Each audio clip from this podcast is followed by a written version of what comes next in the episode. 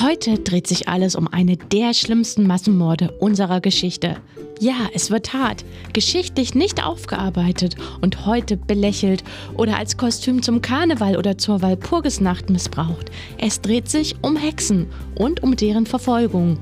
Dr. Kai Lehmann ist der Leiter von Schloss Wilhelmsburg in Schmalkalden, also hier bei mir um die Ecke und einer der Experten, wenn es sich um Hexen dreht.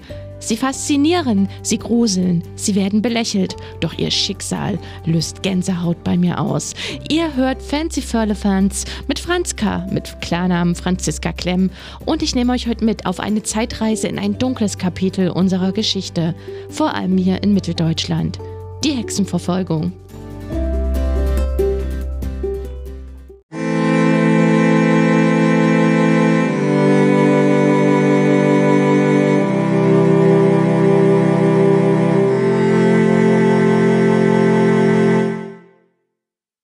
Per Zoom durfte ich vor einiger Zeit mit Dr. Kai Lehmann, dem Leiter des Museums Schloss Wilhelmsburg in Schmalkalden, sprechen.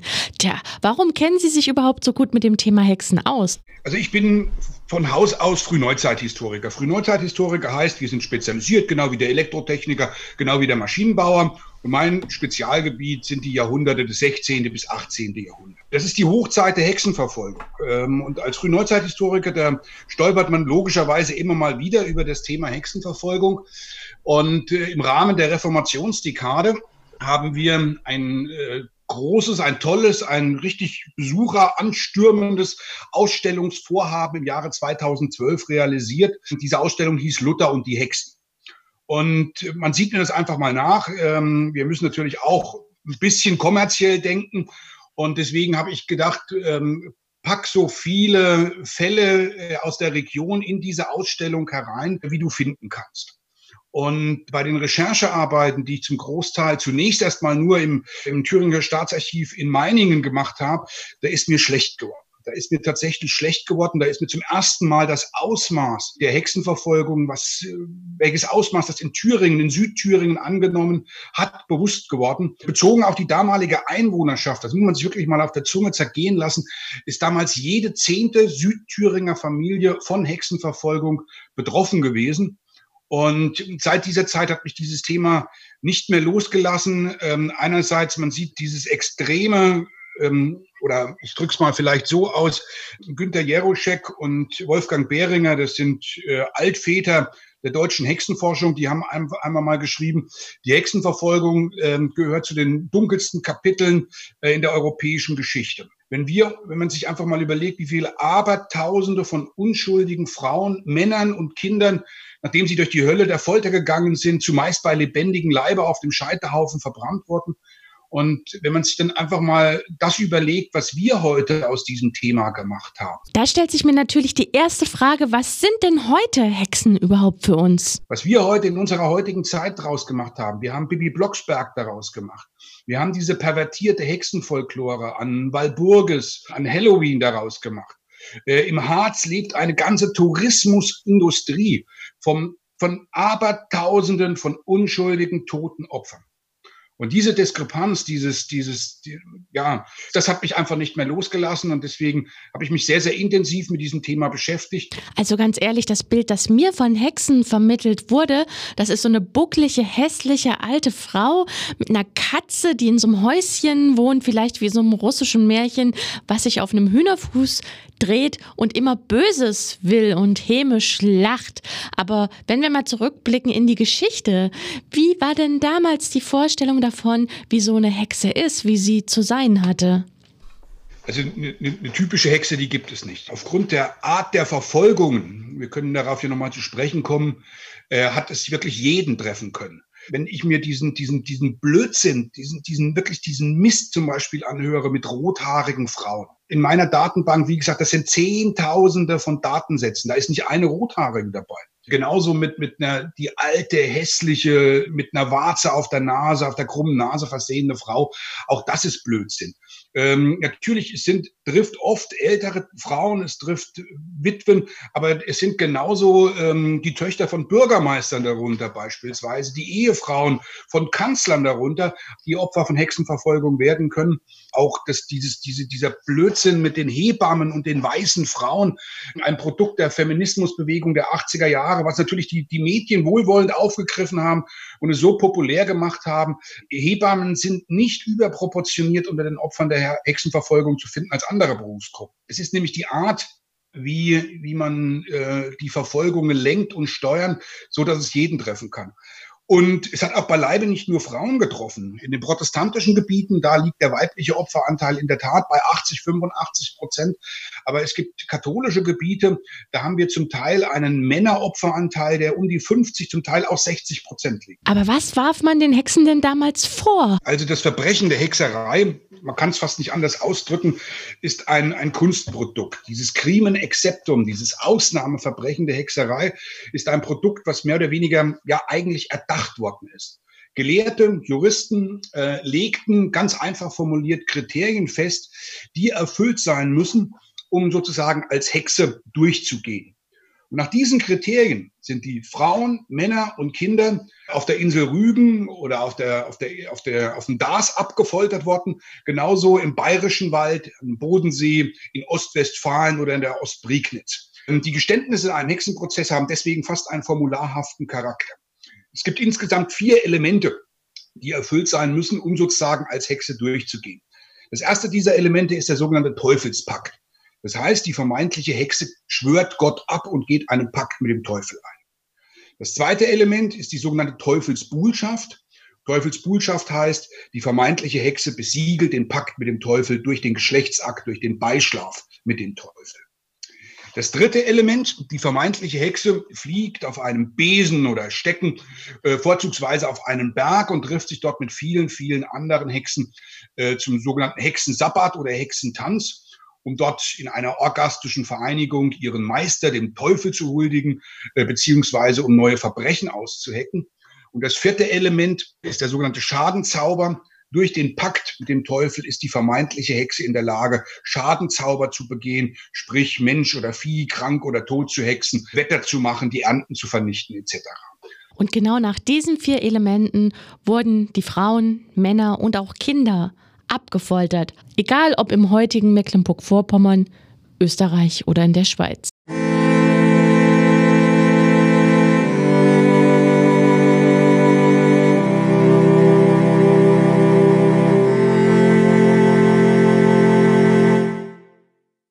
Jetzt will ich es aber genau wissen. Wer verfolgte damals die Hexen? Wer sprach die Urteile? Hexenprozesse haben formal juristisch nichts, aber auch gar nichts mit der Kirche zu tun. Ich will hier um Gottes Willen niemanden freiwaschen oder weiß der Geier was. Hexenprozesse sind ausschließlich vor weltlichen Gerichten geführt worden. Und gerade in den protestantischen Gebieten staunen, weil, es da am, am besten nachzuvollziehen ist. Wenn ich auf Vorträge bin, die, die, die, meine Zuhörerschaft, die ist immer erstaunt, wenn die hören, wer die Urteile gefällt hat in Hexenprozessen. Nämlich das waren Schöffenstühle, wir würden das heute als Oberlandesgerichte bezeichnen, beziehungsweise Juristenfakultäten von Universitäten. Ähm, der Hexenprozess war nämlich kein Willkürprozess, sondern der war festen, festgelegten, strengen Kriterien unterworfen, äh, die sozusagen Schritt für Schritt abgearbeitet wurden. Und sämtliche Zwischenurteile und später natürlich auch das Endurteil haben Schöffenstühle, Schrägstrich Oberlandesgerichte, beziehungsweise Juristenfakultäten von Universitäten festgelegt. Ja, ich frage mich jetzt, da muss es doch irgendein Motiv geben. Also was hatten denn die Menschen damals davon, Hexen zu denunzieren, zu foltern, zu verurteilen? Es hat mal, ich glaube, Beringer war es, hat mal geschrieben, die Zeit war reif dafür. Das klingt jetzt ein bisschen sehr subtil, ich weiß, aber äh, es trifft zumindest einigermaßen den Kern. Äh, ich werde Ihnen jetzt mit Sicherheit keine wissenschaftliche Sensation verraten, wenn ich Ihnen sage, der Glaube an nachtfahrende Gestalten, an Totengeister, an Schwarze, an weiße Magie, an Hexerei, an Zauberei. Dieser Glaube ist, glaube ich, so alt wie die Menschheit selber. Spätestens seit der Antike glaubte man überall in Mitteleuropa, dass es Hexen gibt und dass sie durch ihre Zauberei viele Schäden anrichten. Die Kirche und der Staat des, des frühen und des hohen Mittelalters, die taten diesen Volksglauben an Hexerei allerdings doch als törichten Unfug des abergläubischen Volkes ab und straften, wenn überhaupt, ganz, ganz milde. Aber das änderte sich äh, im ausgehenden Mittelalter, in der beginnenden frühen Neuzeit. Denn da kamen mehrere Kriterien zusammen, ja, die Menschen an einen bevorstehenden Weltuntergang äh, Glauben machten. Also es sind, es sind, es sind wo, der, wo der Teufel doch einfach nur seine Hand im Spiel haben kann. Haben Sie da für uns vielleicht ein Beispiel? Ich weiß nicht, ob Sie davon schon mal gehört haben. Oder die Hexenverfolgung im großen Stil, die setzen so Pi mal Daumen um das Jahr 1570, 1580 ein. Das ist ziemlich parallel mit dem Aufkommen der sogenannten oder mit dem Höhepunkt der sogenannten kleinen Eiszeit. Die kleine Eiszeit ist eine natürliche Klimaverschlechterung. Die Winter werden länger und rauer, die Sommer kühler und feuchter. Äh, was das für eine landwirtschaftlich dominierte Zeit für Auswirkungen hat, das brauche ich Ihnen nicht zu erzählen. Missernten häuften sich. Wir haben erleben Jahre, mehrere Jahre ohne Sommer, wie es heißt, äh, beispielsweise in den 1620er Jahren. Und die Menschen suchen nach Erklärungen, die Menschen suchen nach Sündenbocken und sie finden sie in den vermeintlichen Teufelshuren, in den Hexen. Eroberungsreligionskriege, wie beispielsweise der Dreißigjährige Krieg, erschüttern das Reich. Der Schwarze Tod, die Pest, erlebt gerade im 16. Jahrhundert, bitte nicht falsch verstehen, eine Renaissance. Äh, hinzu kommt natürlich auch die religiöse Verunsicherung, ausgelöst durch Reformation und Gegenreformation. Aber eben auch die ganzen kleinen Gesichtspunkte, die dort eine Rolle spielen. Ob das plötzlich auftretende Krankheitsfälle sind. Der Name Hexenschuss, da kommt er eben her. Die Leute konnten sich eben diese plötzlich auftretende Krankheit nicht anders als erklären, als dass sie von einer Hexe äh, geschossen worden sind. Äh, plötzliche Todesfälle oder die hohe Kindersterblichkeit, der, der, der, der der spielt im Hexenprozess eine sehr, sehr große Rolle. Neid, Missgunst, Habgier, na klar, menschliche Untugenden spielen da eine Rolle. Und es ist ein reines Sündenbock-Gedanken äh, gewesen man muss eben auch wissen, dass die meisten, die allermeisten Hexenprozesse, ich rede hier von 80, 85 Prozent, die werden durch den Druck von unten, den Druck aus der Bevölkerung ausgelöst. Jagt, fangt Hexen, liebe Obrigkeit, denn sie sind für unsere Unglücke verantwortlich. Das ist nicht irgendein ein, ein, ein Graf oder ein Bischof oder ein Herzog, der die Verfolgungen steuert, sondern in allermeisten Fällen äh, geben sie nur dem Verfolgungsbegehren des einfachen Volkes nach und beginnen mit den Verfolgungen. Und sobald einmal ein Prozess in Gang gesetzt wurde, geht es ganz schnell und dann haben wir aus diesem einen Prozess entstehen Massenprozesse. Wie lief das denn so ab? Ich habe von den vier Elementen des Hexereibegriffs gesprochen. Und ich glaube, über das, was wir heute am meisten lachen und mit dem Kopf schütteln, das war für die damaligen Zeitgenossen äh, das fatalste Element, nämlich der Flug durch die Luft und die Teilnahme am Hexentanz. Wie gesagt, die Frauen, Männer und Kinder, sie werden so lange gefoltert, wie sie irgendwann zugeben, fiktiv natürlich, ich war auf dem Hexentanz. Und jetzt greift eben dieses perfide System der Besagung. Denn der Besagung liegt die Annahme zugrunde, wenn die oder der auf dem Hexentanz war, da waren sie ja nicht alleine, da waren ja viele, viele andere Hexen mehr mit dabei, also muss sie welche gesehen, also muss sie welche gekannt haben. Und sobald gestanden wird, ja, ich war auf dem Hexentanz, dann Namen, Namen, Namen. Wer war noch mit dabei? Und nur um Ruhe vor diesen unsäglichen Schmerzen zu haben. Da besagen Mütter die eigenen Töchter. Töchter die eigenen Mütter oder irgendeine Nachbarin, die in den Sinn kommt. Vielleicht wurden auch gezielt Namen den Mund gelegt. Das muss man einfach auch in manchen Fällen unterstellen. Und das Schlimme ist, wenn so ein Name erstmal gefallen ist, vielleicht auch mehrfach gefallen ist, dann muss zwingend gegen diese Person Ermittlungen aufgenommen werden. Und so wird eben aus einem Hexenprozess ganz schnell werden drei. Aus den drei werden neun. Und dieses Schneeballsystem, das setzt sich so weit fort, dass es zum Teil bis zur physischen Erschöpfung von ganzen Landstrichen, von ganzen Gegenden kommen kann. Wenn Sie sich mal überlegen, in dem kleinen Dörfchen Walbach bei Wasungen, gelegen. Damals 150 Einwohner. Eine bessere Gehöftegruppe, ne? vom Kleinkind bis zum Kreis. Da werden in einem einzigen Jahr, in einem einzigen Jahr bei 150 Einwohnern, das war das Jahr 1612, acht Frauen aus diesem Ort bei lebendigem Leib verbrannt. Das ist dieses Resultat dieser Besagungen. Ein Prozess füttert eben zwei, drei, vier, fünf andere wieder. Und so trifft es eben jeden, nicht die Hebamme und nicht die Rothaarige. Ja, so kann es einfach jeden treffen.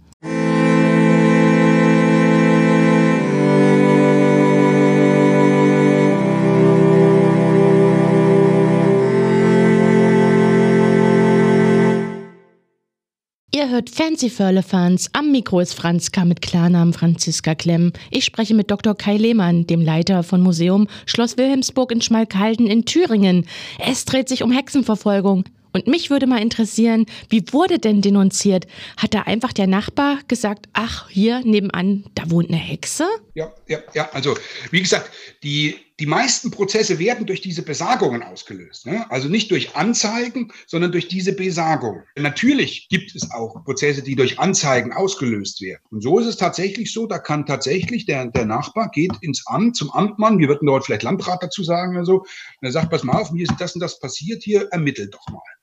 Und dann werden eben heimliche Ermittlungen aufgenommen, heimlich Zeugen vernommen, die noch mehr Verdächtiges über diese Person sagen können. Und dieses, was im geheimen Zeugenverhör gesagt wird, im Übrigen werden die Personen, bevor sie ihre Aussagen tätigen, unter einem heiligen Eid gestellt. Also das ist nicht mal so eben, die sind auch davon überzeugt von dem, was sie sagen, weil das dürfen wir auch bei allem Kopfschütteln, wenn wir da über dieses dunkle Thema sprechen, heute nicht vergessen. Hexerei war für alle damaligen Zeitgenossen ein real existierendes Verbrechen. Sie haben alle daran geglaubt, dass es dieses Verbrechen gibt. Nicht nur das Bäuerlein, nicht nur der Handwerker oder die Ehefrauen. Nein, auch die Geistesgrößen ihrer Zeit. Martin Luther war fest davon überzeugt, dass es Hexen gibt und dass sie viele Schäden anrichten. Martin Luther hat sogar in Tischreden berichtet, dass seine eigene Mutter von einer Hexe malträtiert worden wäre. Martin Luther hat regelrechte Hexenpredigten gehalten in Wittenberg beispielsweise, 1526, eine ganze Predigtreihe. Sie schaden mannigfaltig, also sind sie zu verbrennen. Ich will der Erste sein, der Feuer an sie legt. Das sind so markige Worte aus dem Mund von Martin Luther. Oder Philipp Melanchthon, den man schon zu Lebzeiten den Präzeptor Germaniae genannt hat, den Lehrer Deutschlands. Er war fest davon überzeugt, dass es Hexen gibt und dass sie viele Schäden anrichten. Also sie glaubten alle daran, dass es dieses Verbrechen gibt. Das muss man also, wie gesagt, auch relativieren bei der ganzen Geschichte. Das Verbrechen der Hexerei steht in der damaligen Strafgesetzgebung drin.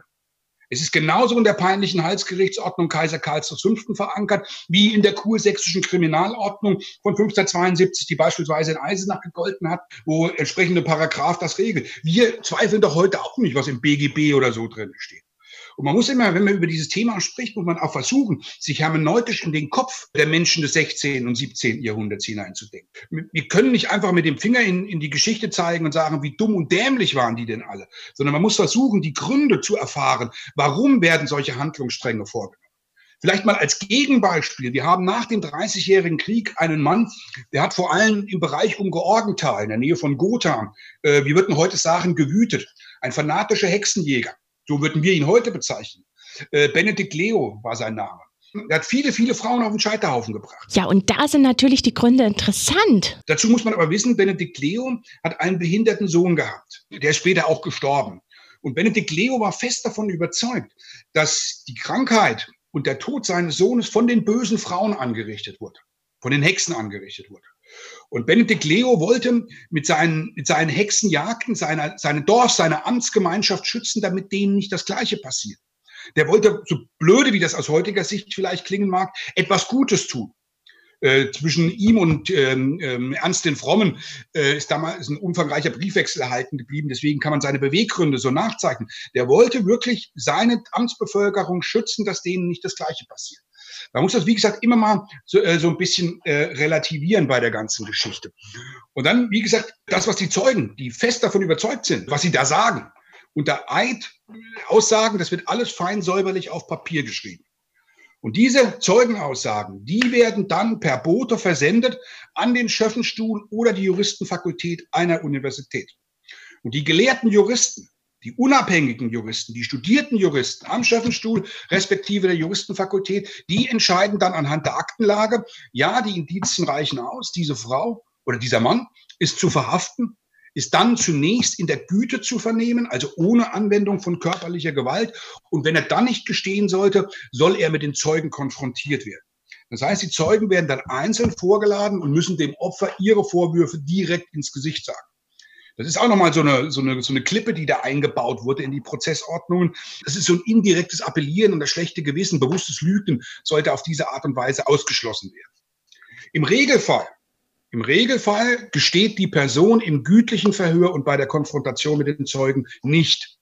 Was dort gesagt wird, wird wieder fein säuberlich aufgeschrieben und geht dann wieder per Bote die Akte per Bote an, die, an den Schöffenstuhl oder die Juristenfakultät einer Universität. Und anhand der Aktenlage entscheidet dann die unabhängigen, die studierten Juristen erneut, ja, die Indizien reichen nach wie vor aus. Das Opfer ist jetzt peinlich zu verhören, sprich die Folter ist anzuwenden.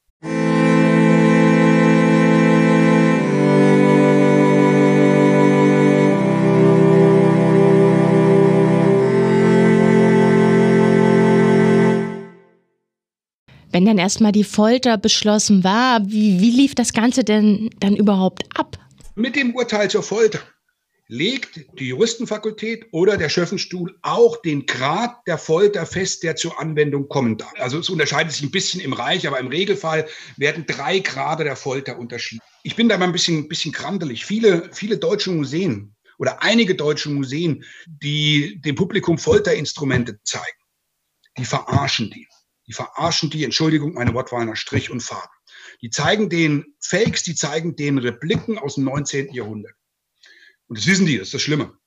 Und der krude Geist des 19. Jahrhunderts hat die ohnehin schlimme Folter noch schlimmer gemacht, als sie eigentlich war.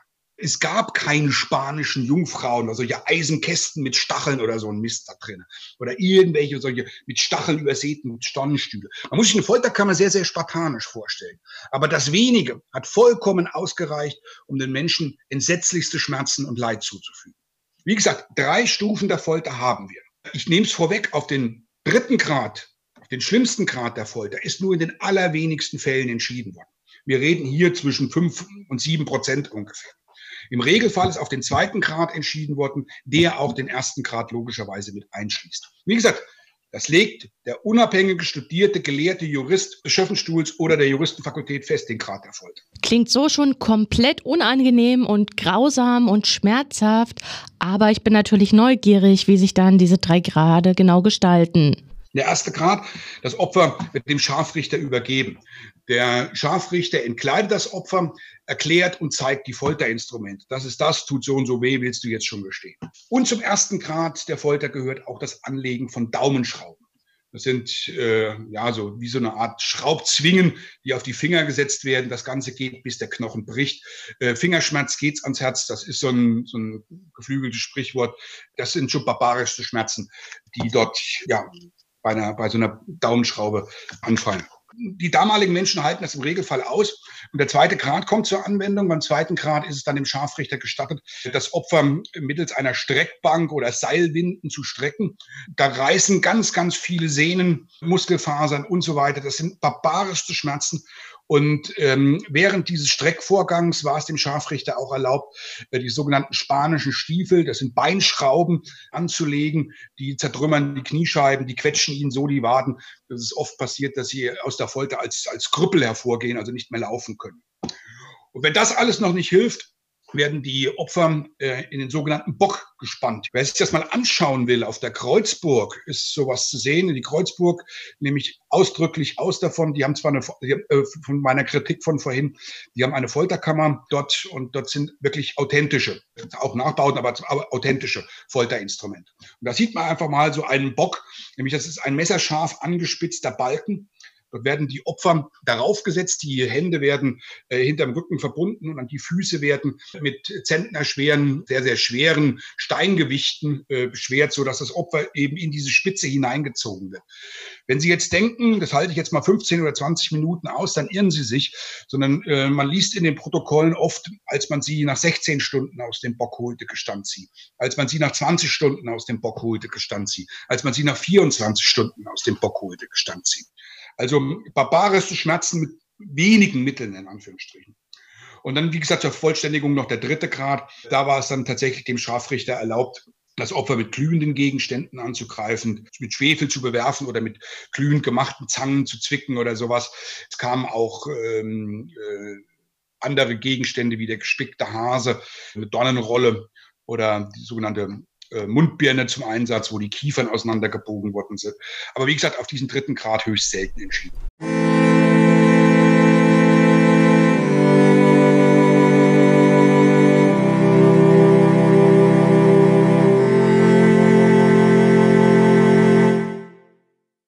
Also da wird mir beim Zuhören schon richtig schlecht, muss ich gestehen. Jetzt interessieren mich aber auch wirklich nochmal Beispiele. Haben Sie denn so ein paar echte Beispiele von damals für uns parat? Leider Gottes habe ich aber hunderte von Einzelschicksalen, denn es ist ja auch mal eine Frage, wo fängt das Opfer an und wo hört das Opfer auf, ein Opfer zu sein. Nehmen wir mal ein Beispiel vielleicht. Äh, ich nehme mal eins, was bei mir direkt vor der Haustür liegt. Das kann man vielleicht damit am ehesten erläutern. Der Kristallturm der Wilhelmsburg ist heute auf den ersten Blick ein wildromantischer Turm, aber dahinter haben sich, in diesen Mauern haben sich ganz schlimme Schicksale abgespielt. Das ist nämlich ein reiner Gefängnisturm gewesen. Und in diesem Gefängnisturm waren auch die Schmalkalder Hexen eingekerkert. Und die waren eingekerkert im sogenannten Angstloch. Das Angstloch äh, ist ein sechs Meter tiefes Verlies. Über die Decke eines Tonnengewölbes werden die Opfer sechs Meter heruntergelassen. Also es hat keine normale Tür, sondern im Tonnengewölbe ist ein Loch, da werden sie runtergelassen. Das Ding ist stockdunkel. Dort liegen die Opfer im in den Lumpen bei den Temperaturen, Entschuldigung, im eigenen Kot, im eigenen Urin, feucht, nass, kalt, unter erbärmlichsten Bedingungen. Die Haft war im Prinzip schon der, der Vorhof zur Hölle. Und in diesem Kerkerloch ist eine Schmalkalder Witwe eingesperrt gewesen, die Witwe eines Hufschmiedes, also vermutlich eine etwas ältere Frau schon. Usanna Abe war ihr Name. Und die war genau 739 Tage dort eingekerkert. 739 Tage. Da ist die Rechnung vom Gefängniswert erhalten geblieben, deswegen kann man das so gut nachvollziehen. Diese Frau ist während der Zeit zweimal gefoltert worden. Diese Frau hat die Folter zweimal überstanden, ohne zu gestehen. Und die in ihrem Fall angerufene Juristenfakultät der Universität Marburg, die spricht die Frau nicht etwa frei. Nein, sie wird mit ewigem Landesverweis bestraft. Das heißt, sie darf nicht wieder auf die Grenzen der Herrschaft Schmalkalden betreten. Sie wird auf einem Karren die Grenze der Herrschaft Schmalkalden gefahren. Sie muss gefahren werden, weil sie in der Folter zum Krüppel geworden ist. Da unten ist sozusagen alles Matsch. In ihrer Akte heißt es dann weiter, auf Händen und Füßen, also robbend, kriecht sie in das, in das ja, mindestens 30 Kilometer entfernte Schwarzer. In Schwarzer will man sie nicht einlassen, weil man sie nach wie vor für eine Hexe hält. In wochenlangen heimlichen Nachtaktionen kriecht diese alte Frau zurück vor die Tore der Stadt Schmalkalden versteckt es dann über noch eine gewisse Zeit in einer Laubhütte am Schmalkalder Hopfenberg und stirbt dann schließlich. Entscheiden Sie selber, ob das ein Opfer von Hexenverfolgung ist oder nicht. In den Statistiken taucht sie nicht auf, weil sie ist ja mit dem Leben davongekommen. Aber das ist eben diese Diskussion. Der Ehemann einer verbrannten Hexe, mit dem zecht keiner mehr im Wirtshaus. Mit den Kindern einer verbrannten Hexe spielt keiner. Kinder einer verbrannten Hexe haben keine Chance auf den Heiratsmarkt. Die werden gemobbt vom Dorf. Also diese, das, der, der Rattenschwanz zieht sich dann noch weiterhin. Fragen Sie mich nach Einzelschicksalen. Ich weiß gar nicht, wo ich anfange, wo ich aufhören soll. Hinter jedem Fall steckt mindestens eins, wenn nicht sogar mehrere Schicksale.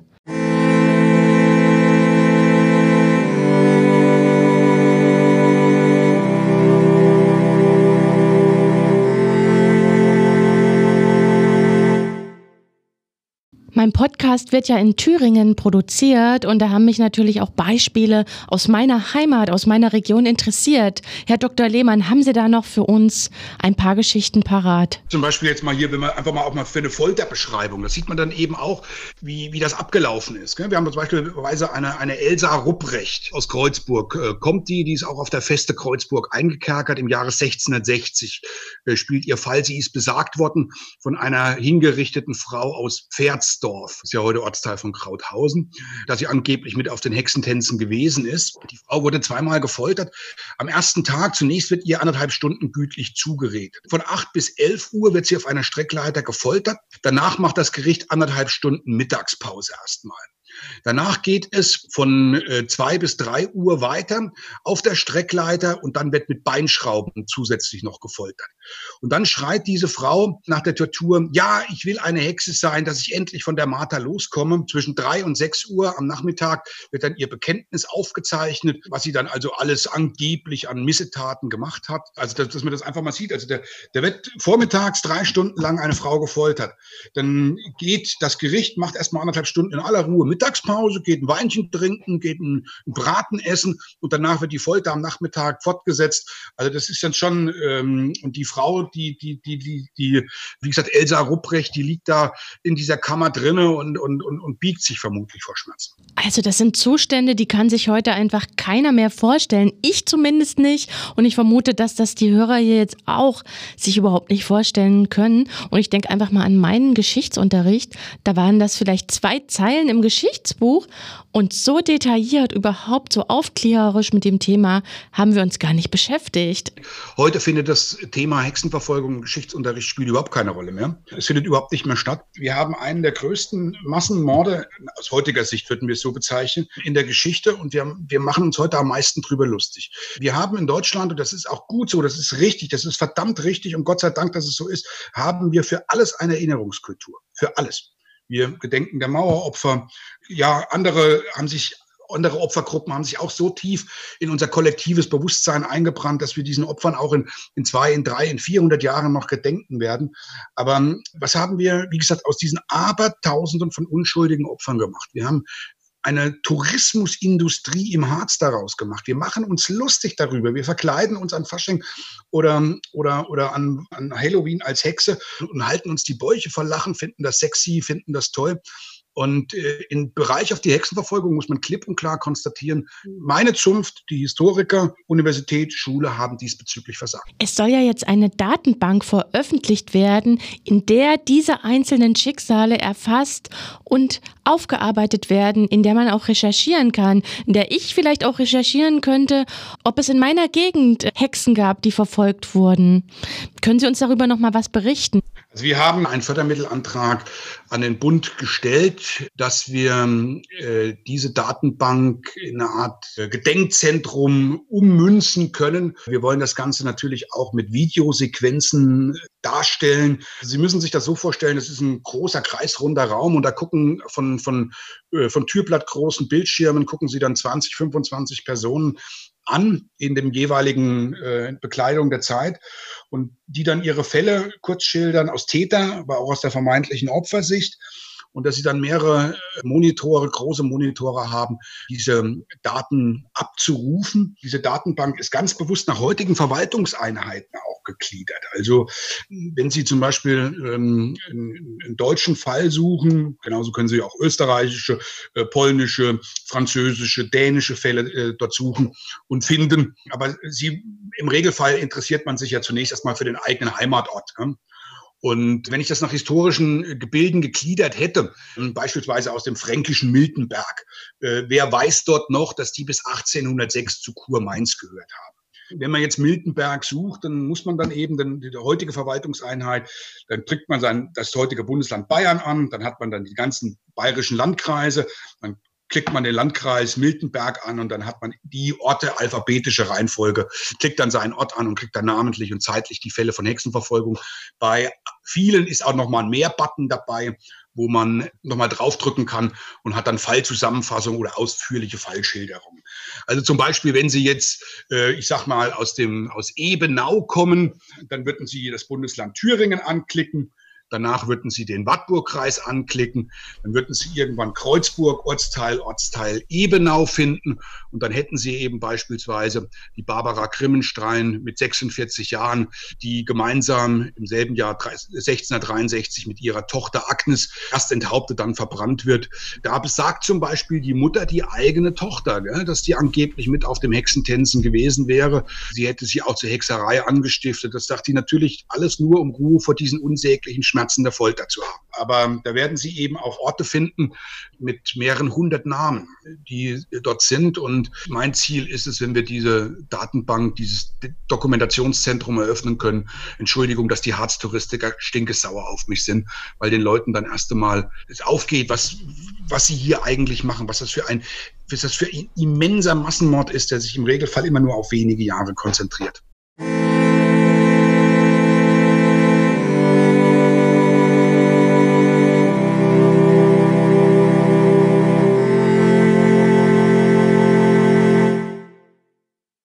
Einer der größten Massenmorde unserer Geschichte, die Hexenverfolgung. Und ich muss zugeben, ich habe jetzt auch wirklich ein richtig mulmiges, beklemmendes Gefühl. Herr Dr. Lehmann, wie viele Stunden haben Sie da schon rein investiert? Man merkt Ihnen ja die Leidenschaft an. Kann man nicht sagen. Das ist auch nicht, nicht, nicht, um Gottes Willen, nicht meine Arbeit alleine, sondern das sind ganz, ganz viele fleißige Helfer daran beteiligt gewesen. Es ist ja nicht so, dass wir hier von Archiv zu Archiv gezogen sind, sondern das Thema Hexenverfolgung ist regional sehr, sehr gut aufgearbeitet. Weil viele Regionalstudien, viele Ortshistoriker haben sich einfach mit diesem dunklen Thema schon mal beschäftigt und haben einfach für ihre Orte, für ihre Dörfer Akten ausgewertet äh, und Fälle gefunden. Aber die Kunst ist eben diese unzählige Literatur überhaupt erstmal zusammenzutragen, die es zu dem Thema gibt und dann eben äh, zentral auch zu erfassen. Und wie gesagt, da haben sich ganz, ganz viele fleißige Helfer daran beteiligt. Und wenn man die Datenblätter einzeln abruft, dann wird man auch immer nicht meinen Namen darauf finden, sondern der, der das bearbeitet hat. Denn ich bin jemand, der sich nicht mit fremden Federn schmückt. Äh, das eine oder andere Datenblatt habe ich allerdings auch selber bearbeitet. Was mich jetzt nochmal interessiert, aus Geschichte kann man ja immer lernen, immer. Und wie kann man denn dieses Thema Hexenverfolgung von damals auf heute vielleicht transferieren? Oder was können wir heute mitnehmen aus dieser Geschichte, aus diesem Massenmord? Das Thema Hexenverfolgung ist ja leider, leider noch hochaktuell. In, in einigen Ländern Afrikas und Asiens, aber auch Lateinamerikas äh, gibt es heute noch Hexenverfolgung. Jährlich sterben dort hunderte Frauen, Männer und Kinder als Opfer von Hexenverfolgung. In Kenia, in Nigeria werden Kinder für AIDS verantwortlich gemacht. Da gibt es sehr beeindruckende Fotos von, von Kinderdemonstrationen, wo die kleinen Würmerle die Schilder hochhalten. We are not witches, wir sind keine Hexen. Das Thema ist, wie gesagt, hochpräsent noch. Und das Thema ist auch in Mitteleuropa noch hochpräsent ja, wir in Mitteleuropa, wir verbrennen heute niemanden mehr. Aber wir haben andere Mittel und Möglichkeiten gefunden, uns den Unliebsamen vom Hals zu halten. Ob das über Mobbing ist, ob das über einen Shitstorm ist, den wir einfach im Netz auslösen. Wir haben andere Mittel und Methoden gefunden, um Menschen einfach kaputt zu machen in ihrer wirtschaftlichen und der sozialen Existenz. Und ich glaube, wir kennen alle solche Beispiele von prominenten oder von weniger prominenten Leuten, die wirklich, wo Hexenjagden betrieben worden sind, wo die sozusagen als Säue durchs Dorf getrieben wird, wo getuschelt wird, wo über sie geredet wird, wo irgendwelcher Mist erzählt wird. Und wie schnell, wie schnell wir uns in verschiedene Lager aufteilen können mit fanatischen Gläubern oder Nichtgläubigen, das sehen wir jetzt gerade in unserer Gesellschaft, die tief zerrissen ist, bedingt durch dieses kleine, blöde Scheißding namens Virus. Um das vielleicht auch nochmal ganz, ganz plastisch zu verdeutlichen. Die Menschen des 16. und 17. Jahrhunderts, sie haben gefoltert und sie haben getötet, um sich für den real existierenden Verbrechen der Hexerei zu schützen. Was machen wir heute? Was ist Guantanamo? Was ist Abu Ghraib? Was sind diese gezielten Tötungen von Terroristen? Foltern wir heute und töten wir heute gezielt, um uns vor dem real existierenden Verbrechen des Terrorismus zu schützen? Ich möchte nicht wissen, was die Leute in drei, in vier, in 500 Jahren über unsere heutige Gesellschaft sagen, wenn sie denn mit den Finger hineinzeigen würden in die Geschichte, wie dumm und dämlich wir doch in vielen Bereichen sind.